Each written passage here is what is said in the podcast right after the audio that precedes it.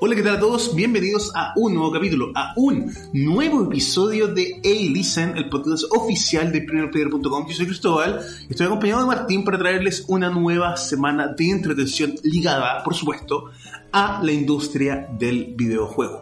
Antes de comenzar con el capítulo de hoy, ustedes, algunos pocos ya se enteraron por el título, los que saben leer, por supuesto. eh, voy a recordarles que pueden escuchar este podcast en Evox, Spotify y iTunes. Eh, un podcast que se transmite semana a semana y que, por supuesto, se hace con todo el cariño posible. Que no es mucho, pero existe. Hay intentos. Hay intentos. Antes de partir con el tema que nos convoca, te saludo, Martín. ¿Cómo estás? Hoy me he visto de verde. De verde. Ah. No, no, no- ¿Quieres partir con la funa? No, este. eh, No, está negro. De negro. Estás negro, no mientas. Perdón. es que Siempre estoy con la misma ropa. Así que ya, ya que no me están viendo. Aprovechando el misticismo del podcast, de la radio, de locución. El misterio. Porque no, no, no se imaginan nuestros rostros. Sí, pues hemos salido en videos, pues. Pero videos muy oscuros. Solo para conocedores. claro, pero los antiguos. Ha cambiado la cosa. Bastante. sí. Así que eso. Pero estoy de negro. Eso. Eso, eso, Era eso. una mentira. Eh, eh, Lo menos importante, salgamos de acá. No estás de verde, es lo importante. El Veo matices azules, eso sí. Sí, Ve- Vegeta. Vegeta. Em, Sueño. tengo sueño, pero ¿sabes qué? Cuando hacemos el listen yo salgo con una energía tan grande después del programa. Durante, no garantizo nada. Tal vez no se note, pero no, listo para hablar de este tema tan importante. Importantísimo. Sí, Demasiado importante. no. Todo El, el mundo se paraliza cuando queremos hablar de esto. Y sí, Y sí, y sí. Bueno, el tema, para los que saben leer, por supuesto ya se enteraron, los que no, ahora se los explico. El tema eh, de hoy que nos convoca es las mujeres en la industria del videojuego, pero no cualquier mujer, como esto. como esto, sexismo, no, sino que protagonistas de juegos. Ah, Sí, no, no vamos a hablar de desarrolladoras, que hay muy buenas, de creativas, como por ejemplo, no me acuerdo el nombre, pero la que creó la saga Uncharted, por ejemplo. mm. No vamos a hablar de eso, sino que de protagonistas de videojuegos. ¿y por qué? Porque...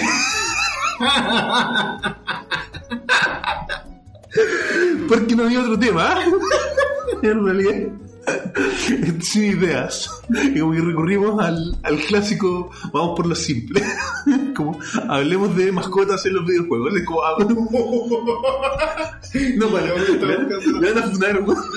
Yo lo estaba buscando. No, no me refería a eso. Estaba dando un ejemplo más, como hablemos de autos en los videojuegos. Autos famosos de protagonistas, por ejemplo.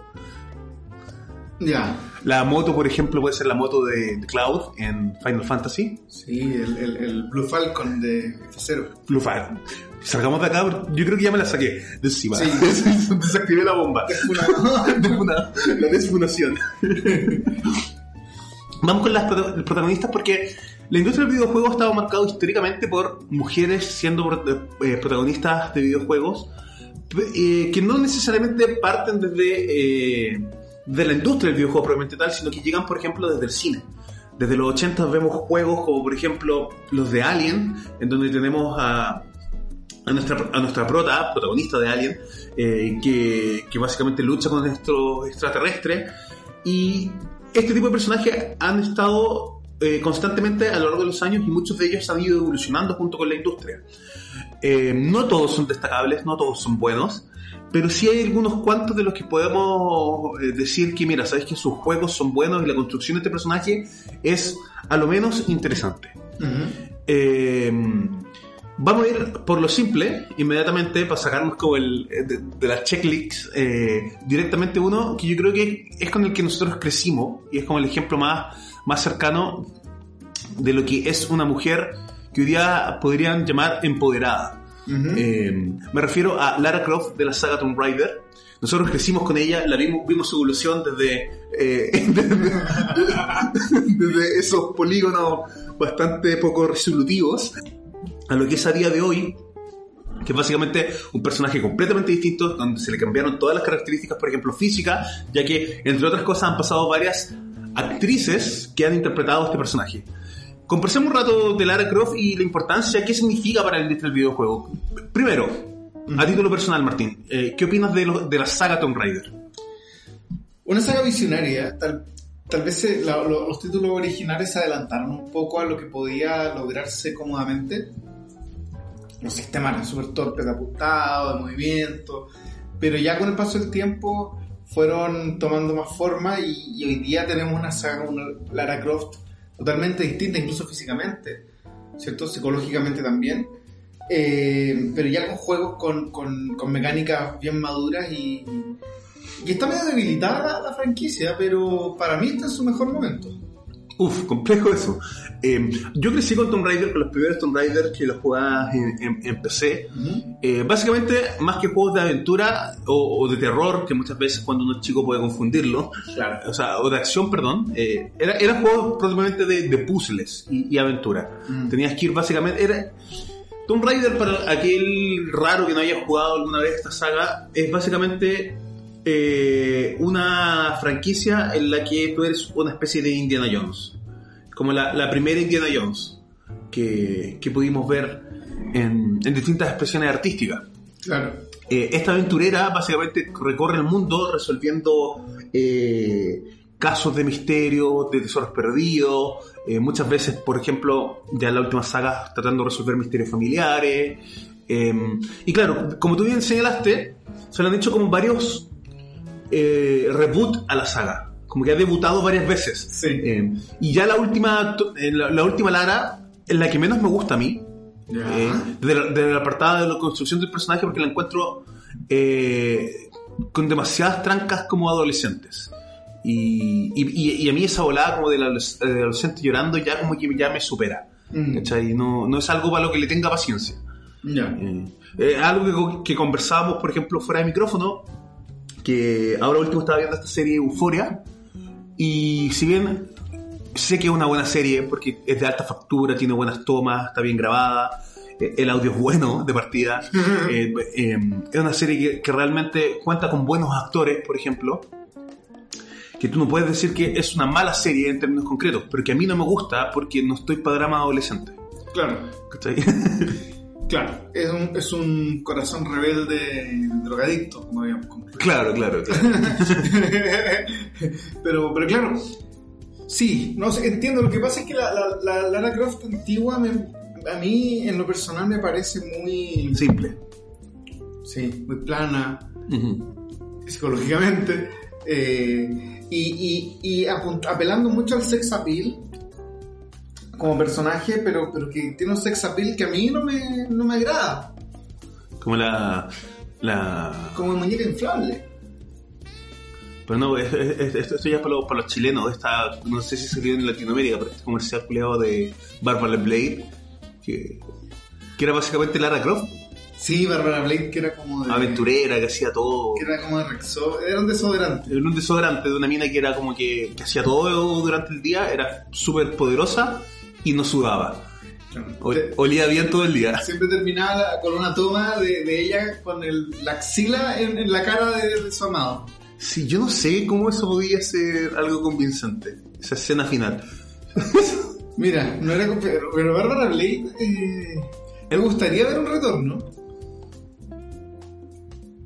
No sé si está el tiempo. No sé, empoderamiento, no sé. Eh, pero sí, Lara, Lara- en todo caso, Lara siempre fue eh, objeto de muchas, muchos comentarios, lo que tú queráis, como, como juego, como. Pero nunca se dijo así como, no, una mujer disparando sola en la jungla, oh, no. Siempre era una mujer. Da lo mismo. Porque cuando. Siempre nos dio lo mismo. Es que eso es lo que no quiere entender mucha gente. Que al final da lo mismo los genitales del personaje si que está bien hecho. ¿Cachai? Claro. No tiene ningún.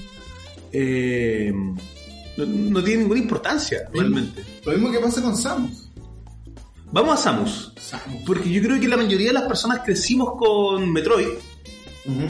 eh, mítica saga plataformera Metroidvania, un género distinto Claro. dentro de las plataformas.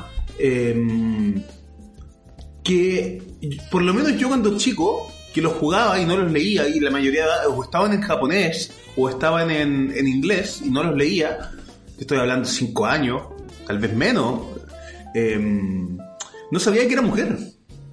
Claro. Para mí era un robot, era, no, no sé, no... Era un robot, es cierto. Sí. Es cierto. No, Eh, y, y ya más adelante, cuando ya empezaste a ver otros juegos, otras cosas, es como, bro, era mina. claro, y y, es como, ah, bueno, sigamos. yo me acuerdo de estar en, el campo jugando eh, Super Metroid de unos primos y. O sea, viéndolos jugar. Y de pronto pierden y explota, y ahí se ve la figura femenina, y todos, recuerdo que todos nos impresionamos. Porque era inesperado, y eso es lo que buscaba Nintendo cuando, cuando mete una mujer. Eh, pero sería, o sea, no es que Samus sea débil, eh, o, o se le, so- o se le sobrecargue su poder porque es mujer. No, eh, ah, era mujer. Continuemos. claro. ¿Cachai? Eh, entretenido. Entre, cosas, entre otras cosas porque está bien hecho el sistema y es coherente. No es una mina que saca superpoderes de la nada, sino que tú sabes que los poderes que adquiere Samus es por el traje, básicamente, y por los gadgets que se le dan sumando al traje. Claro. ¿cachai? Lo que, le, lo que le da completamente todo el sentido. ¿cachai? No, no tiene por qué ser una persona superpoderosa de la nada. ¿cachai? No.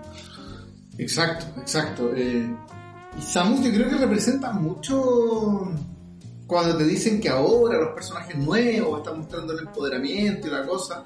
Como compadre, año 85, Samus ya estaba. eh, y, y- y no sé si será superado en cuanto a, a, capacidades, a poder y a, neutralidad del personaje. Eh, como, como, digamos, para derribar esta idea de, la mujer objeto. Es que, es que, ¿sabéis qué? Todas estas eh, corrientes políticas, re- reivindicadoras, Juan, yo lo encuentro tan bosteras, entre otras cosas, porque pretenden reescribir la historia, ¿cachai? Y, y como que tratan de. como que nada de lo que se hizo antes existió. Y como que todo, ah, no, es que mira, nuestro juego es grandioso ahora porque el la prota es mujer. Como, ¿Qué tiene de importante eso? Claro. ¿Cachai? No, es que a nuestro protagonista es importante porque él como hombre le gustan los hombres. ¿Y qué tiene de importante eso?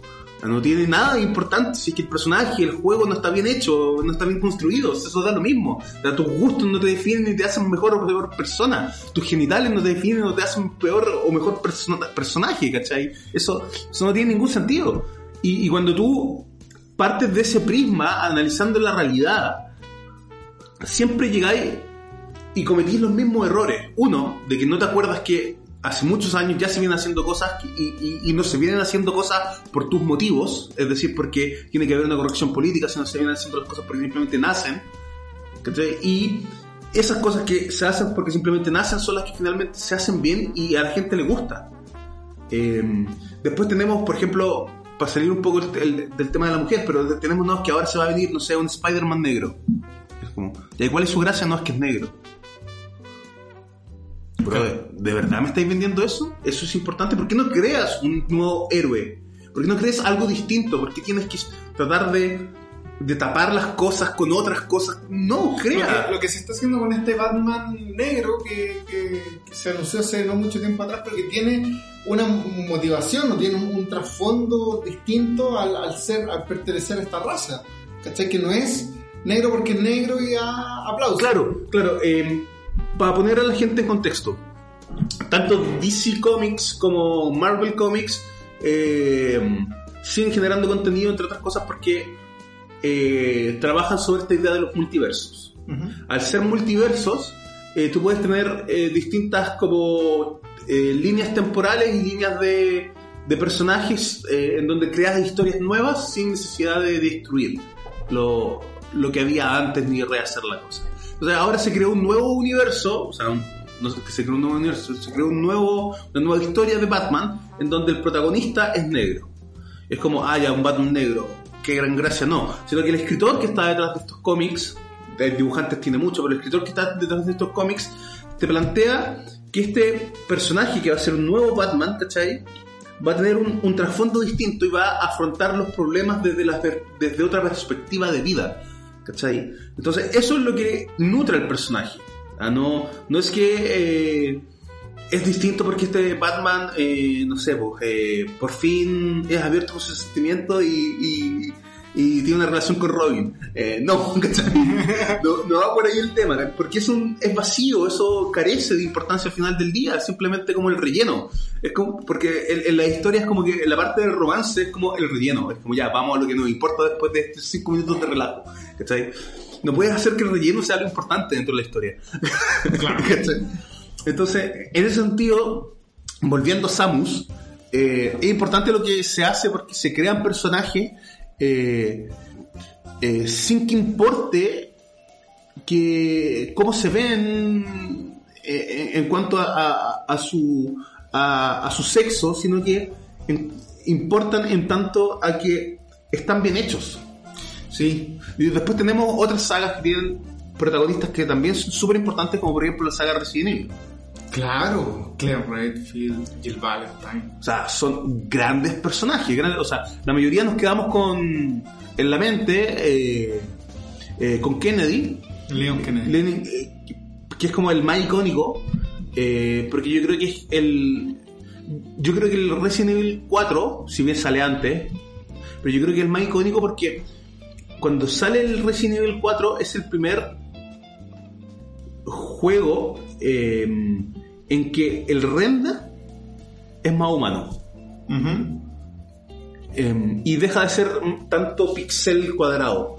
Entonces yo creo que es como la primera imagen de un personaje más establecida. No sé si me entendí. No, además que el 4 impulsa dentro del mainstream a, a Resident Evil. Antes Mm. era muy de nicho, por, por- por los controles de tanque, por este terror que era más fuerte. El 4 eh, es más accesible en cuanto a jugabilidad, el terror no es tan, no es tan terrible. Entonces, claro, Leon queda como... Además que tiene pinta como de Backstreet Boy. Entonces, es como la fácil- época, la época. es como fácil relacionarlo como, como, como, como ícono. Mm. Pero Jill, Claire y, y todas esas chicas, eh, ¿Qué- pot- potentes. pero que ha eh, suscitado po- polémica con el reboot de las, de, la- de las películas, de Resident Evil las películas, y que cambiaron a cambiaron la raza de, de, de- de los personajes. Claro, No vamos a meter en esa polémica, no tiene sentido. claro. Pero nuevamente un cambio que no significó nada importante para la película. Claro.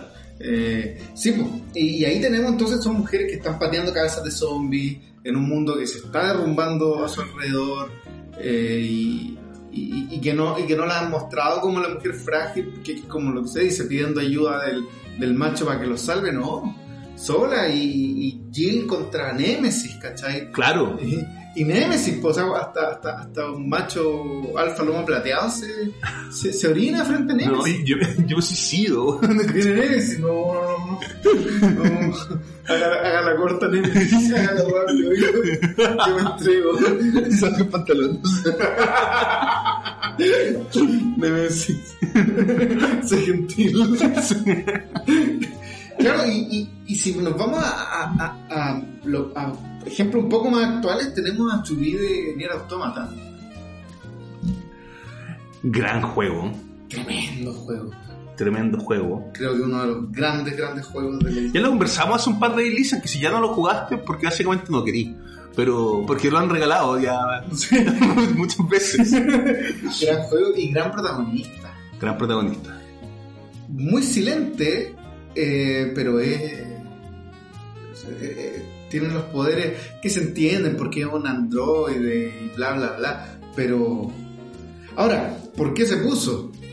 Eh, como le preguntaron a Yoko Taro, no confundir con Toyo Taro, ¿por qué, por una mujer? Porque en el 2017 ya está esta normativa, ¿cachai? Eh, dijo, no, porque me gustan las mujeres.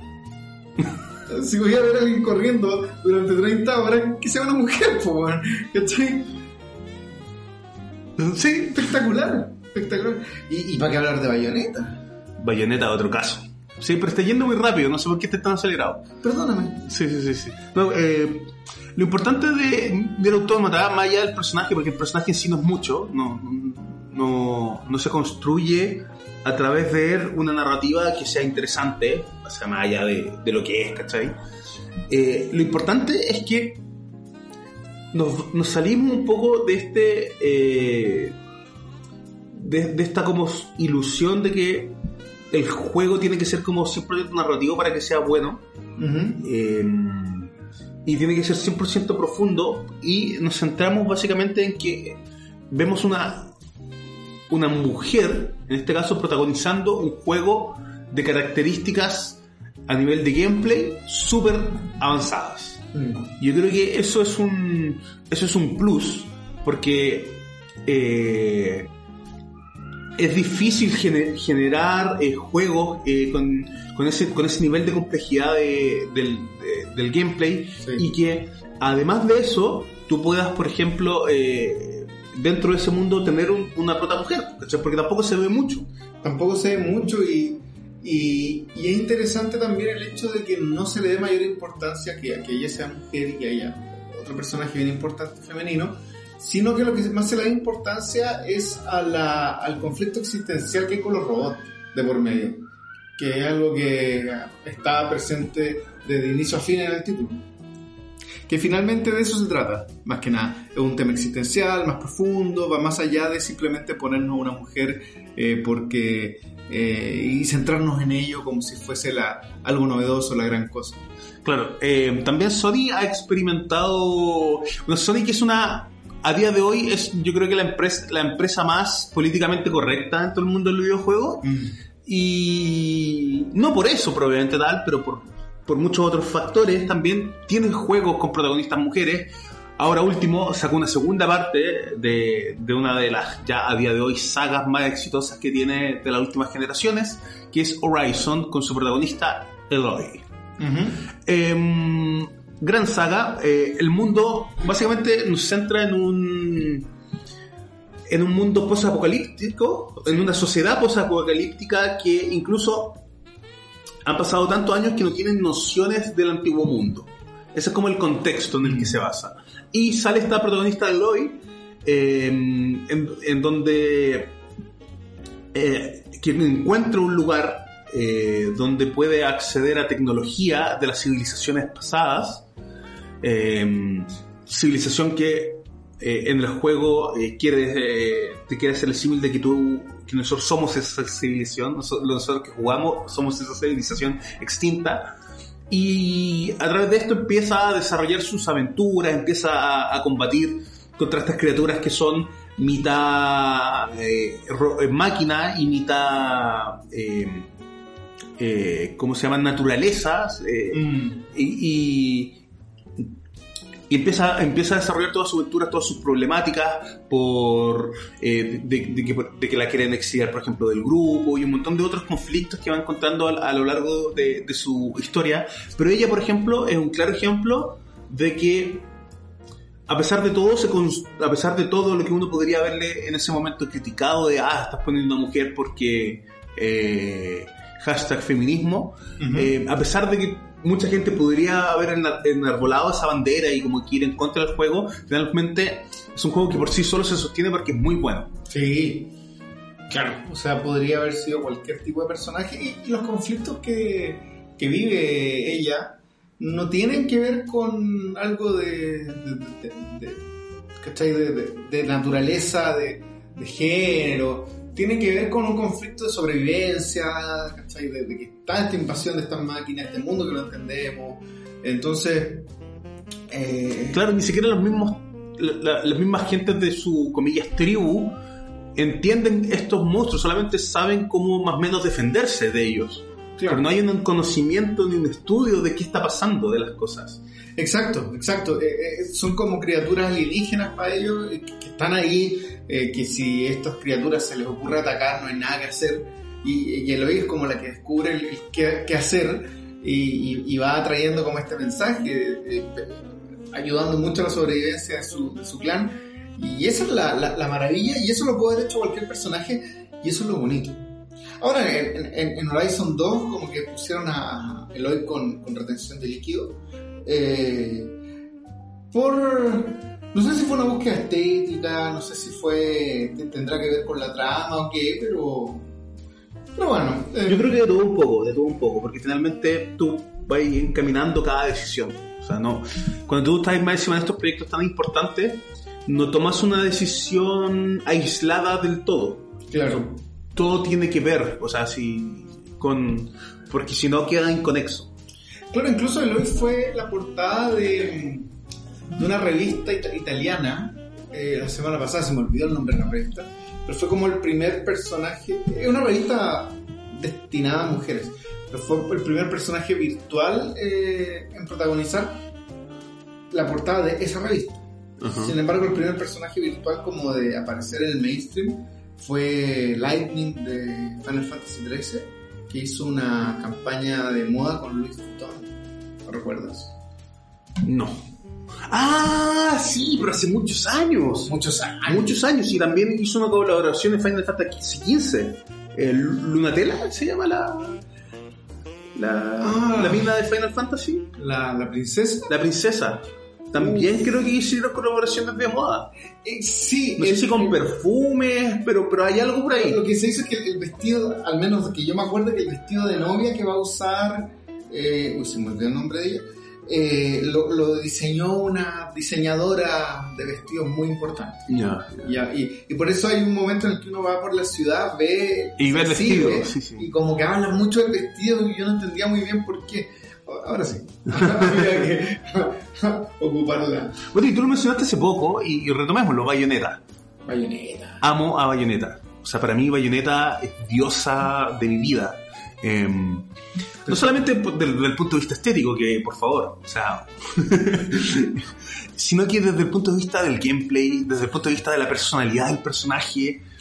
Tiene una personalidad avasalladora, weón, de unos recursos carismáticos muy, muy bien logrados y, y- y que van muy en línea en cómo se juega Bayonetta en general. Eh, La adrenalina, el vértigo, la emoción, la acción, los disparos, todo tiene, todo converge en que sean grandes juegazos y que Bayonetta sea un espectacular protagonista. Bayonetta que siempre se está burlando como de lo que sucede por más terrible que sea. Pocas veces se la ve como flaqueando. Eh, y tiene que ver como con esta protagonista de acción clásica tipo, tipo, como mucho de James Bond, que siempre tienen como el, el- la broma flor de piel, el Claro, comentario irónico. claro. Y, y, y Platinum sabe jugar muy bien con, con esto de, de lo sexy del personaje. Mm.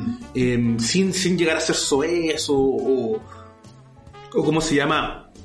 O, o muy provocativo, siempre Bayonetta está como impecable ante todo, ante toda situación. Que Bayonetta es una mujer, no sé si es la palabra, pero es como elegante.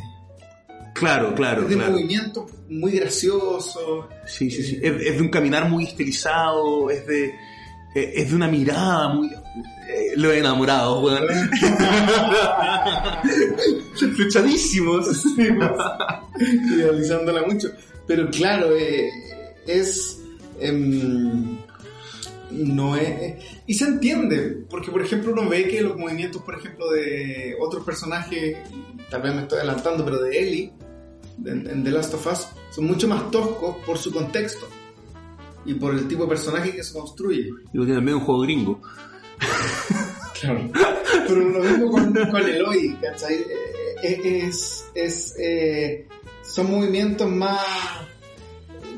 Con menos gracia, porque la idea es que sean más, más prácticos que otra cosa. Bayonetta, como que eh, la estética del movimiento y lo gracioso que este sea es muy importante porque, más allá de la cinemática, que sea así dentro del juego también te va plasmando el carácter de ella a través de el movimiento, el cómo corre, el, el cómo esquiva. Entonces, juegazo, juegazo. Después tenemos a, como tú dijiste, a Ellie, que Ellie no es protagonista del primer juego, a lo sumo es protagonista de un DLC, y en el segundo comparte protagonismo. claro. De ahí tenemos dos referentes como, yo diría que son caricaturas, o sea, especialmente la, la enemiga de, de Ellie, que es la que mata a Joel. A mí. Sí, sí, sí. Y es una caricatura de, de la mina machorra, ¿cachai? Hay que decir las cosas como son. Es una, una sátira, incluso yo diría yo, de, de- Porque es falso, es muy falso el personaje, muy forzado. Y, y si bien Ellie en el primer juego me gusta mucho y, y en su DLC está espectacular, muy muy bien, siento que la historia le hace un flaco favor en la segunda parte. ¿Ya? Que tu mo- motivación constante solamente para avanzar en esta historia sea como. eh, como. eh, la venganza por haber matado. Por, porque una persona mató a, este- a esta imagen paterna que tú tengas más allá de que te alejaste de él y todo. Estoy haciendo los mega spoilers. Pedinca. Eh, llega un momento en la historia en que te, te enfrentas a, a esta villana, comillas villana, digámosle, para que no se enfaden, y que, es- que al final es como, te perdono todo y sigue tu camino, entiendo lo que dices. Claro. es como, ¿de verdad, bro? Tanto para decir un, un nos vemos. Es como, no, es que no, no quiero destruir a él y que él se transforme en mala, o sea, no sé, no sé. siento que por- hubieron rollos muy como de ese tipo en la cabeza de los que estaban diseñando el guion. que muchas personas que creen, y, y estoy hablando en serio, eh, incluso he leído uno que otro texto de, de- de antropólogas argentinas eh, que No hablan. sé qué fue de, lo- de esa frase que fue lo peor que dijiste. Exacto. Exacto. Por eso eh, destaqué eso- esos datos. Eh, que, que- que en el fondo que si las mujeres estuvieran al, al- al mando, no habría conflicto. Yo creo que había un poco de eso. Es como lograron destapar su feminidad dentro de este mundo tan hostil y, su sensibilidad superior a la del hombre, que es un cavernícola bruto, la, lleva a decir, ok, te perdono. En un mundo donde hay zombies, donde... Como que- Yo creo, yo creo que son de esos volantazos de guion muy estúpidos. No lo quiero justificar de otra forma, ni con narrativas que sean, eh, ni con discursos que apelen a una cierta divinidad de caracteres eh, humanos, ¿cachai? No, no creo que vaya por ir la cosa. Yo creo que está mal construido el final de ese juego propiamente tal. Eh, creo que tampoco, eh, para, para ser honesto, creo que The Last of Us no merecía una segunda parte. Sí, No la merecía. no, no. No- son de esas historias que uno entiende que hay que vender juegos, que la industria tiene que seguir generando, que hay que, que pagar sueldos, todo lo que tú queráis. Pero son de esas historias que quedan bien así, que no necesitan segundas partes. No necesitamos saber más allá de lo que pasó en ese final. Mm. Claro, se puede haber hecho una historia con otros personajes en el mismo mundo, eh, pero, pero claro. Eh, el DLC en sí, el, el DLC primero fue arriesgado, pero estuvo muy bien hecho. Sí. Y fue un DLC donde ahí nos enteramos que, que, que Ellie es lesbiana, ¿cachai? Que fue un momento muy, muy bonito, muy, muy interesante. Que a mí, es que yo insisto, como yo no estoy preocupado de esas cosas, a mí me da lo mismo. Claro, fue, oh, es lesbiana. Eh, Dato, ¿cachai? Para saber más del personaje, pero en el 2 es como partimos con ahí, con vamos, eh, enrostremos esto que se está haciendo. Y, y bueno, Neil Druckmann, que es el, el- ¿cierto? el- el- el líder de estos proyectos, es famoso por sus inclinaciones muy poco. que no las ocultan todos. Su, su preferencia en cuanto a. Ideológica. Ideológica, eso. Em, pero sí, y, y tenemos también eh, protagonistas de, de juegos antiguos, porque hemos estado hablando igual ahora como de juegos muy, muy, muy modernos, pero pensemos en Psycho Soldiers de, de SNK, donde viene Atena, de, de King of Fighters. Atena viene de Psycho Soldiers. Y es un juego de gente con telepatía, Ujú. con telequinesis. Y, y, ah, ya, mujer, listo, se juega. Se acabó. Y, Sí, Y, y así podríamos ir a otros géneros donde no hay protagonista en sí, como por ejemplo los géneros de, de pelea, el, los clásicos juegos de lucha, donde personajes hombres y mujeres que están y coexisten y que no importan si es que escoges a uno o a otro, porque básicamente lo escoges por las características. Eh, ¿Te gustan los personajes más rápidos? Escoge un personaje chiquitito, que generalmente suelen ser las mujeres, generalmente. Y así, pero, pero no es como un, un ¿cómo se llama? Eh, eh, no son juegos que muchas veces cuenten con un solo protagonista, ¿cachai? Sino que son todos protagonistas, todos tienen su historia. Mm, Por ejemplo, Soul Calibur, Sí. uno de ellos.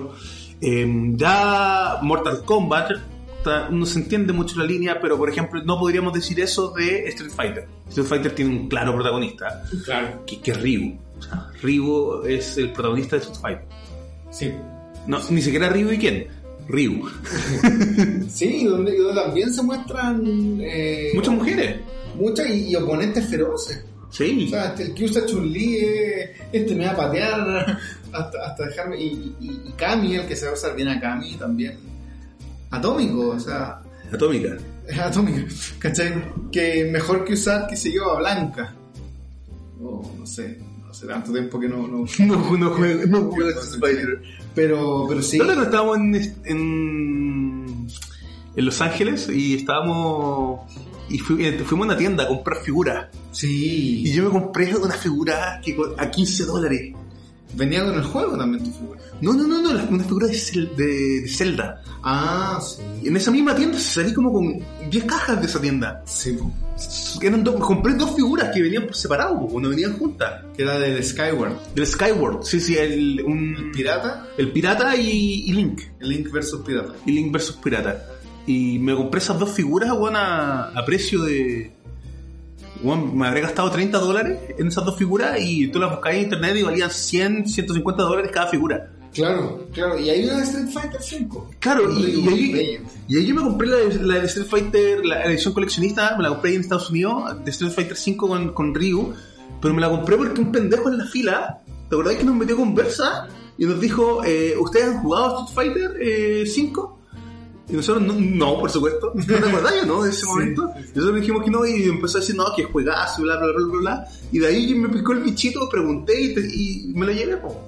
Claro. Nosotros, en ese momento, estábamos esperando que nos dijera tremenda cifra.